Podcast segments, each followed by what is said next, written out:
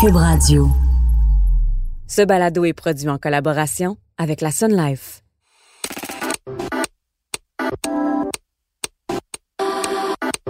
Yo, c'est Saoud. Vous êtes sur On parle d'argent, OPA pour les intimes, le podcast de Porte-Monnaie. Aujourd'hui, on s'intéresse au coût des transitions de genre et aux actions que prennent certaines entreprises pour faciliter le processus aux personnes concernées. Je reçois Jenny Lang, femme trans qui a effectué sa transition, et Marie-Chantal Côté, vice-présidente au développement de marché à Sun Life, pour nous parler des efforts de son entreprise vis-à-vis des personnes trans. Tout commence par la dysphorie du genre. Une personne ne se sent pas à l'aise dans le genre de naissance, elle ne trouve pas ses repères et ressent un besoin viscéral de changement. Un changement complet de vie, de perception, de garde-robe, de voix et d'allure qui permettra, l'espère, un nouvel épanouissement. Mais tout ça coûte cher.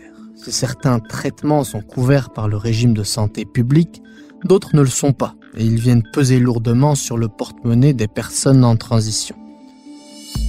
Pour pallier cette situation, Sun Life déploie une couverture dédiée au soutien des futurs trans.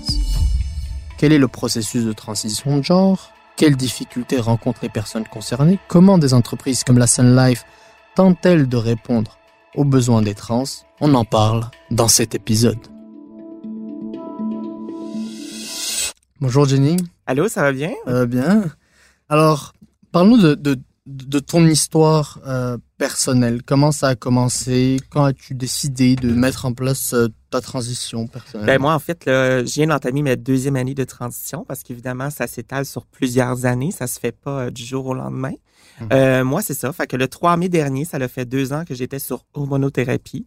Ça, pour les gens qui sont comme plus ou moins au courant, en fait, c'est la c'est quand on prend les pilules, dans le fond, les, les hormones euh, estrogènes ou testostérone, dépendamment du cas, et euh, bloqueurs d'hormones ou d'estrogènes, dépendamment aussi du cas. Alors, euh, moi, c'est vraiment... euh, j'ai commencé à penser à tout ça il y a environ 12 ans. Euh, moi, si je me situe bien dans ma tête, là, c'est vraiment il y a 12 ans, j'ai fait, j'ai comme découvert le village gay. Puis là, j'ai comme, euh, j'ai commencé à m'habiller en fille pour faire des spectacles de drag queen. Probablement que tu as déjà entendu parler de Ouais, ça. bien sûr. Puis euh, ben c'est ça, puis c'est là que j'ai découvert qu'il y avait comme il y avait quelque chose qui se développait en moi puis euh, que je me sentais très bien. Euh, malheureusement, euh, ça m'a pris un bon 12 ans avant de décider de faire une transition. Euh, j'avais peur du jugement, j'avais peur des critiques des autres, j'avais peur de me faire carrément comme mettre de côté par mes amis puis ma famille. Alors, ça a vraiment pris quand même un bon cheminement avant de, de me dire comme ben écoute, je peux le faire moi aussi. Puis j'ai eu la chance de participer à une émission qui a été tournée sur euh, le- les transitions. Euh, peut-être t'en as entendu parler ou peut-être les auditeurs aussi. Euh, ça s'appelait euh, Je suis trans en fait. Euh, J'ai participé à cette émission-là en tant que drag queen et non en tant que personne trans. Dans le fond, c'était pour démystifier quoi était quoi. Et euh, c'est là que c'est comme le déclic est venu. Puis euh, je me suis dit, ben, si les personnes qui participent à cette émission-là peuvent le faire, moi aussi je peux le faire. Alors ben, j'ai décidé de commencer à faire une transition. Puis euh, ben, petit à petit, euh, ben, on rencontre des psychologues, sexologues, on rencontre des médecins aussi. On se, con- on- heureusement aujourd'hui avec les réseaux sociaux, on peut un peu s'alimenter un peu partout. Euh, j'ai des amis aussi qui sont trans qui m'ont aidé à faire le cheminement. Puis ben aujourd'hui, ben c'est ça. Fait que aujourd'hui, je suis très bien, ça va bien. En tout cas, je touche du bois là. Mais euh, Ok. tout, tout se passe bien pour l'instant. Super, ben, on te souhaite que ça continue. Quand on rentre dans ce processus-là, c'est quoi les différentes étapes? Par quoi on passe? Ben, première des étapes, évidemment, ben, faut, faut, euh, faut se questionner sur notre identité de genre. Première des choses. Une personne qui se questionne pas là-dessus n'aura pas à faire de transition. Mais euh, c'est sûr que quand on se questionne, la première des choses, c'est de consulter. Euh, moi, j'ai eu la chance de consulter une sexologue qui m'a été référée par d'autres personnes trans, qui est vraiment très réputée euh, dans le dans le milieu, en fait, dans le milieu des personnes qui font les transitions. Elle s'appelle Marjolaine Dionne. Euh, je la salue. Euh, très bonne. Et puis, euh, c'est ça. Ben, c'est de se confier euh, en même temps avec les séances. C'est justement de découvrir vraiment si on fait une vraie dysphorie du genre. Parce que des fois, c'est seulement des questionnements. Des fois, euh, tu sais, oui, moi, ça commençait avec le, fait que je faisais des spectacles de drag queen. Mais ça aurait pu être tout simplement des questionnements où, tu sais, on, on- des fois, on veut, on, on a l'impression qu'en faisant quelque chose, on va comme, tout va aller bien puis tout va être beau. Puis euh, ben c'est ça. Fait que j'ai commencé avec euh, la sexologue. Euh, il y a eu plusieurs rencontres jusqu'à temps qu'il y ait comme un comment je, comment je pourrais dire ça? Un poinçon officiel euh, qui dit que tu as une dysphorie du genre. À ce moment-là, tu as une lettre qui est officialisée par la psychologue ou la sexologue que tu rencontres et ce qui va te permettre de rencontrer un médecin euh, soit un médecin de famille ou un médecin qui, est, qui est spécialisé dans euh, les cas de transition. Et c'est à partir de ce moment-là que tu vas pouvoir commencer une hormonothérapie. Euh, évidemment, c'est, c'est, ça a l'air vite dit comme ça, mais c'est une c'est quand même échelonné sur un certain Mhm. temps. Là, c'est une coupe de mois en fait. Là, euh, dépendamment. Là, il y a des personnes qui sont plus avancées, qui sont plus sûres de soi, qui veulent faire une transition. Il y en a, c'est vraiment comme petit à petit, ça peut prendre un certain temps. Mais moi, j'ai toujours la clé d'une bonne transition, c'est d'y aller au jour le jour, parce qu'on peut pas faire tout en claquant des doigts, ça marche pas comme ça. Ok. Ouais. Et, et, et donc, une fois qu'on a commencé euh, les hormonothérapies, Ouais. euh, est-ce qu'il y a des, des opérations chirurgicales Euh, aussi vraiment, là, c'est en même temps ou est-ce que c'est Ben, en fait, là, c'est vraiment la discrétion. Euh, les médecins, en tout cas, mon médecin, à moi en tant que tel, il conseille d'attendre un minimum de un an et demi à deux ans, peu importe la chirurgie, que ce soit, par exemple, une augmentation mammaire. Là, je parle vraiment pour les cas de femmes trans. Là, pour les gars d'hommes trans, je suis un petit peu moins euh, renseigné. J'en connais, mais j'aime mieux Oui, pas m'aventurer par- là Parle-nous de ton J'aime mieux pas m'aventurer c'est là-dedans pour faire d'erreurs. Et c'est ça. Le médecin, il dit d'attendre au moins un an à un an et demi, même peut-être deux ans, pour, mettons, euh, une rhinoplastie, euh, une augmentation mammaire, des chirurgies faciales, euh, tout ça, ce qui est esthétique, en fait. Évidemment, il y a la réassignation. Et ça, c'est dur, ce mot-là, là. Changement de sexe. On va y aller plus Ok, grossièrement. parfait. Ok, donc le changement En de fait, sexe. c'est la vaginoplastie. Évidemment, ça, il y a beaucoup plus de démarches. Il faut avoir au moins été un an sur hormonothérapie pour commencer les démarches pour une vaginoplastie. Heureusement, au Québec et au Canada, euh, la vaginoplastie est couverte par le gouvernement. Ok. Alors, euh, c'est vraiment, euh, c'est quelque chose de très gros euh, parce que évidemment, ça coûte très cher. Il y a d'autres pays euh, qui, euh, qui, qui, peut- qui, faut qu'ils payent en fait pour ça. Ok. Fait que c'est vraiment le fun ici au Québec qu'on peut, euh, que c'est couvert en fait. Fait que c'est ça. Fait qu'il y a quand même un long cheminement. Après de ce moment-là, il faut recommencer à consulter un psychologue, malgré que je conseille toujours de consulter un psychologue tout le temps parce que ça fait du bien. Ok. Alors, il faut recommencer à consulter un psychologue pour vraiment savoir si on est apte et on est euh, conscient aussi de, de- de- des conséquences d'avoir une vaginoplastie. Euh, alors, c'est sûr qu'on continue, on consulte un, psy- un psychologue ou un sexologue avec lequel on a fait affaire pour les hormones. Par la suite, il faut que ce soit encore euh, confirmé par un deuxième avis d'un psychologue ou d'un sexologue, et ensuite, ça sera reconfirmé par un autre médecin.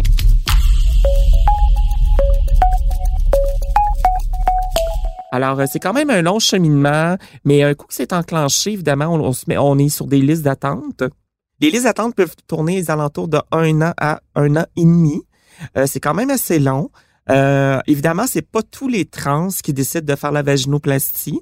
Il y en a qui sont à l'aise avec leur sexe, il y en a qui ne sont moins. Euh, c'est vraiment à la discrétion de chacun. En fait, euh, j'ai pour mon dire que c'est pas ce qui se trouve entre les deux, entre tes jambes qui définit la personne que tu es. Alors, euh, c'est vraiment à la discrétion de chacun. Euh, évidemment, ben c'est ça. Quand le processus est fait, ben là, il faut... ça se fait par la suite. Mais tout ce qui est esthétique, par contre, euh, implant mammaire, esthétique faciale et tout, en fait, c'est nous qui payons nous-mêmes. Il n'y a rien de couvert sur ce Ok. côté-là. Justement, là, on parle de paiement, on parle de couverture, etc. Ouais. Combien ça coûte toutes ces étapes-là? Combien ça coûte? Ben c'est sûr que tu sais il y, a- y a première des étapes en fait, c'est sûr que c'est le psychologue en fait là, Euh, le psychologue n'est pas couvert. Alors ça c'est moi mes sessions exemple, ça me coûtait 90 dollars par session. Euh, la fameuse lettre qui comme qui poinçonne le fait que tu as une dysphorie de genre a un prix aussi, un prix de 150 dollars. Alors euh, si tu veux la lettre officielle pour aller chercher tes hormones euh, et tes bloqueurs de testostérone, il faut que tu ailles cette lettre-là. Si tu n'as pas cette lettre-là, malheureusement, ça ne sera pas possible. Alors, euh, c'est vraiment un paiement de plus. Euh, par la suite, ben évidemment, ben là, il y a les frais de d'hormones euh, en tant que tels qu'il faut payer. Je pense que c'est ça varie entre 35 et 60 et 80 dollars par mois, si je me trompe pas. Ok. Euh, il y a une certaine partie qui est couverte par la RAMQ, mais euh, évidemment, ben il faut débourser. Après ça, comme je disais tantôt, la vaginoplastie est couverte par le gouvernement, mais tout ce qui est esthétique, alors euh, implant mammaire, euh, chirurgie faciale ou euh, tout ce qui est esthétique, euh, injection, ces choses-là, ne sont pas couvertes. Alors c'est vraiment à la personne à débourser pour cela. Évidemment, après, en- quand on parle à, à travers ça, il y a aussi, euh, ça a l'air banal à dire, mais tout la garde-robe de la personne, Euh, Ouais. parce qu'on prend, tu sais, on, on s'entend qu'on a une garde-robe d'homme, alors faut vraiment comme. Tout, Ok, euh, tout ouais. changer. Fait que si c'est le prix d'une garde-robe. Après ça, il y a les frais aussi. euh, on va se dire, ça coûte cher être une femme. Euh, Il y a les cheveux, euh, tu sais, il y a les ongles, il y a le maquillage, ces choses-là. Évidemment, c'est pas tout le monde qui va dans cette euh, dans cette lignée-là. Mhm. Mais euh, tu sais, il y a, il y a beaucoup de frais en fait là qui se découvrent. Puis euh, en fait, c'est comme repartir une, tu sais, on repart une deuxième vie au complet là. La personne en tant que telle reste la même à l'intérieur, mais physiquement, il y a beaucoup, beaucoup de choses qui changent. Fait que, euh, ouais, c'est ça. Fait que c'est quand même beaucoup de frais, en fait, là. Ouais, ouais, Ouais. effectivement. Euh, et euh, ce- comme tu le disais, c'est un processus qui est, qui est long, euh, qui demande le soutien souvent des psychologues, etc. Et donc, c'est sûrement un processus avec lequel on va rencontrer beaucoup de difficultés, j'imagine? Ben, c'est sûr que, dépendamment des personnes, là, encore là, c'est chaque cas est unique. Mhm. Mais c'est sûr, il y a, il y a les étapes euh, de le, le coming out de transition, en fait, là. ouais. Alors, tu sais, c'est annoncé à nos amis proches, notre famille et tout. Tu sais, il y a des gens que c'est super réceptif, que ça va super bien. Il y a d'autres que ça va moins bien aussi. Ok. Euh, il y en a beaucoup des gens qui gardent ça à l'intérieur d'eux, alors tu sais, ils tombent vraiment dans des dépressions, ces choses-là. Fait que tu sais, il y a beaucoup de suicides aussi sur les euh, dans les personnes trans, là, malheureusement. Ouais. Euh, fait que tu sais, c'est- c'est tout ça. Là. Tu sais, Il y a beaucoup de destinations aussi au travail aussi, euh, dépendamment du travail que tu fais. Euh, tu sais, je connais des gens qui travaillent dans des bureaux euh, avocat- d'avocats, puis ils ont décidé de changer de sexe, mais veux, veux pas, c'est c'est ton milieu de travail. Alors, faut que tous tes, euh, tes, co- tes coéquipiers de travail s'adaptent aussi à ça, parce Mhm. qu'en fait, c'est c'est c'est on va se le dire vulgairement là, c'est c'est la mort de la- de l'ancienne personne totalement là. C'est comme la naissance d'une nouvelle, mais c'est la mort de l'ancienne. Alors il y a il y a beaucoup de personnes qui ont de la misère avec ce deuil là en fait de comme parce qu'ils ont l'impression que c'est comme tout à fait une autre personne, mais comme je dis, la personnalité reste la même. C'est beaucoup physique euh, qui change là, ouais. Fait qu'il y a beaucoup d'étapes en fait. Euh, heureusement, il y en a qui sont c'est plus facile pour d'autres que d'autres là, mais euh, en fait, c'est Et ça. tout ça, ça aj- s'ajoute aussi à parfois des difficultés financières. euh, Oui, ça ajoute à des difficultés financières. C'est pas toujours, c'est pas tout le monde nécessairement qui ont les moyens aussi. Ouais. Euh, tu sais, il y a beaucoup de personnes en transition qui ont des problèmes de drogue aussi, euh, des, des problèmes de dépendance, dû au fait que c'est très difficile. Il y a beaucoup d'étapes. C'est dur aussi de passer à travers ça parce que c'est, au moment qu'on se fait rejeter par une personne proche, ça nous attaque directement. c'est Tu euh, tu te fais rejeter par tes parents, exemple, là, euh, ben c'est très dur là, sais, sur le moral et tout. Là. Fait que là, tu, Mhm. tu cherches des bouées de sauvetage, tu t'en trouves pas. Évidemment, il y a des associations pour ça qui peuvent nous aider. Il y a la TQ, c'est l'association des trans du Québec. On peut y aller. Il y a des conférences, il y a, il y a des, euh, il y a des, des regroupements pour parler, des groupes de discussion et tout. Fait que tant mieux. Euh, mais tu sais, il y a aussi l'intimidation, ces choses-là. Fait que tu sais, c'est- c'est vraiment pas évident. Et oui, c'est sûr que tu sais, il y a beaucoup, beaucoup de négatifs, mais moi, j'aime apporter le côté positif de tout ça. Euh, je dis pas que une transition, c'est toujours rose, mais euh, il y a il y, a, y a, y a beaucoup de positifs parce que c'est si on fait tout ça, c'est pour nous arriver à quelque chose de bien. En fait, c'est pas pour nous arriver à quelque chose de mal. Alors, j'essaie d'apporter toujours un côté positif de tout ça. Alors, euh, c'est pour ça que je m'implique dans beaucoup d'événements. Euh, je veux, je veux montrer que les personnes trans peuvent être partout. On peut être aussi, euh, tu sais, admiré du public. On peut vraiment être euh, encouragé. Alors, euh, c'est ça. Fait qu'il faut, il faut rester positif. Merci beaucoup, Jane Lang, Ben, d'avoir partagé avec nous euh, ton expérience. Puis euh, très bientôt. Oui, c'est ça.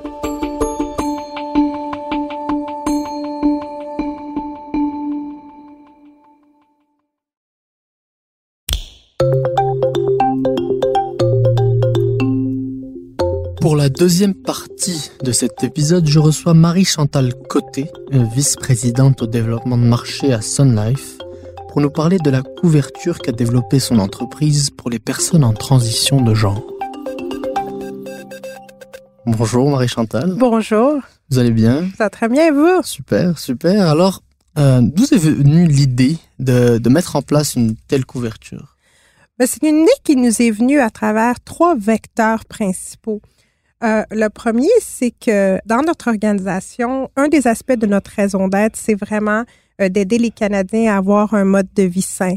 Donc, on essaie euh, de, de, de s'assurer d'offrir des solutions et d'offrir des, des outils pour aider les Canadiens. Une, une, des choses qui est dans notre ADN, dans notre, notre système de valeurs dans l'organisation, c'est la diversité et l'inclusion. Donc, on, on, essaie encore euh, de, de s'assurer, de réfléchir à, à, des solutions et à des options qui, qui supportent euh, une diversité.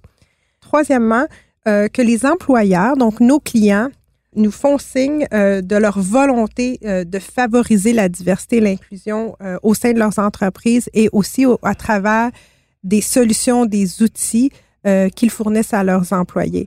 Donc, il y a vraiment trois grandes choses qui nous sont venues en tête en même temps, c'est-à-dire continuer à supporter les organisations qui ont des employés diversifiés, continuer à aider les Canadiens à vivre une vie saine et troisièmement, euh, s'assurer, nous, de vivre euh, alignés avec nos valeurs d'entreprise, c'est-à-dire de supporter la diversité et l'inclusion.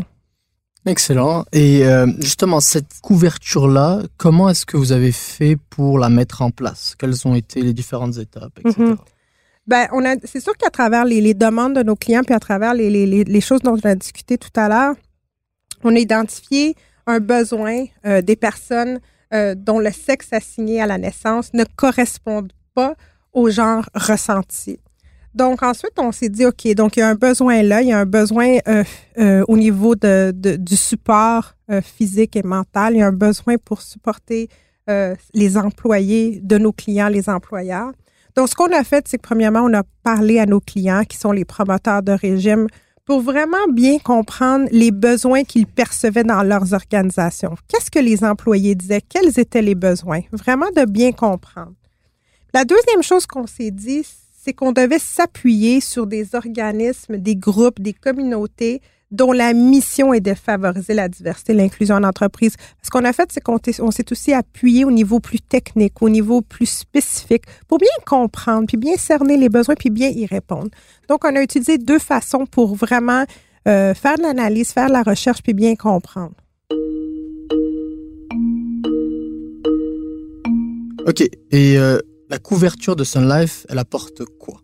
La couverture euh, de la Sun Life, c'est quelque chose qui est fait de façon complémentaire et conjointe avec ce qui est fait au niveau des provinces. Euh, donc, chaque province offre un certain remboursement euh, pour des chirurgies, euh, mais ça varie de province en province. Et nous, ce qu'on fait, c'est qu'on offre une complémentarité à ça. Donc, des, des chirurgies qui ne seraient peut-être pas remboursées le seront, etc.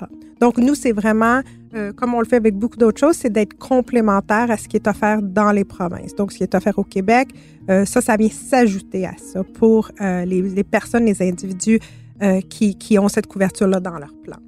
Ensuite, à travers de la couverture, ce qu'on offre, c'est deux types de couverture. On offre une couverture de base et ensuite une couverture étendue. La couverture de base, c'est vraiment pour les interventions chirurgicales qu'on appelle de base, qui sont non couvertes par le régime provincial. Par exemple, la réduction de la pomme d'Adam, la chirurgie de la voix, etc. Ce sont euh, des chirurgies qui seraient couvertes dans la couverture de base.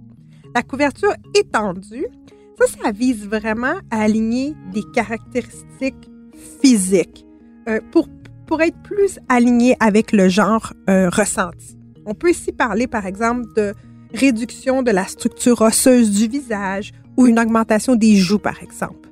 Donc, on a vraiment deux couvertures et chaque employeur peut décider, parce que c'est optionnel, d'offrir la couverture de base ou la couverture de base et celle étendue.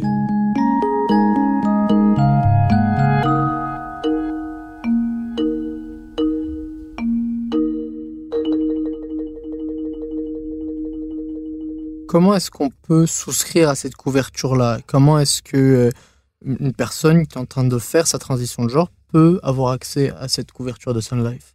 Donc, cette couverture-là, elle est offerte euh, par les employeurs à leurs employés. Donc, premièrement, un employeur, comme j'expliquais tout à l'heure, c'est une couverture optionnelle. Donc, l'employeur doit choisir d'ouvrir cette couverture-là à ses employés. Ensuite, euh, ce qu'on a décidé de faire euh, à la financière Sun Life, c'est de s'aligner avec le processus gouvernemental quand une personne euh, suit un processus de transition, cette personne-là doit effectuer différentes étapes, etc. Et parmi ces étapes-là est une confirmation du processus. Nous, c'est cette confirmation du processus-là qui nous permet de confirmer qu'une personne, en effet, qui est couverte par le régime, euh, est, est, éligible à, à cette couverture-là et que donc il y aura un remboursement des chirurgies. Donc, on est très, très arrimé avec le gouvernement et qu'une personne n'a pas à refaire euh, des confirmations, etc. C'est arrimé avec ça. Excellent. Et, et là, maintenant, les gens qui sont en transition de genre, dont les employeurs ont envie de, de mettre en place cette couverture, peuvent le faire. Tout à fait. On est fiers euh, de dire que cette couverture-là est déjà en place aujourd'hui. On est aussi très, très fiers à la financière Sun Life de dire que cette couverture-là est offerte à nos employés parce que justement, ça fait partie de notre ADN. Est-ce que euh, vous avez déjà eu des demandes pour cette couverture? C'est sûr qu'il y a des demandes. Euh, premièrement, ça a été initié par nos clients qui nous l'ont demandé. Donc là, on est en conversation avec plusieurs clients, etc. Mais c'est tout à fait sûr que euh, c'est quelque chose qui est, qui est en demande par nos clients parce que nos clients se rendent tout à fait compte de la diversité euh, de leurs employés. Ce qui est tout à fait merveilleux parce qu'ils se rendent compte qu'ils ont euh, un groupe euh, d'employés divers et que donc les outils, euh, les avantages qu'ils leur offrent doivent être aussi diversifiés. Merci Marie-Chantal Côté, vice-présidente au développement de marché à Sun Life, d'être venue nous parler de votre couverture. Merci beaucoup. Merci à Bastien Gagnon La France à la réalisation et montage. C'était On parle d'argent, une production Cube Radio.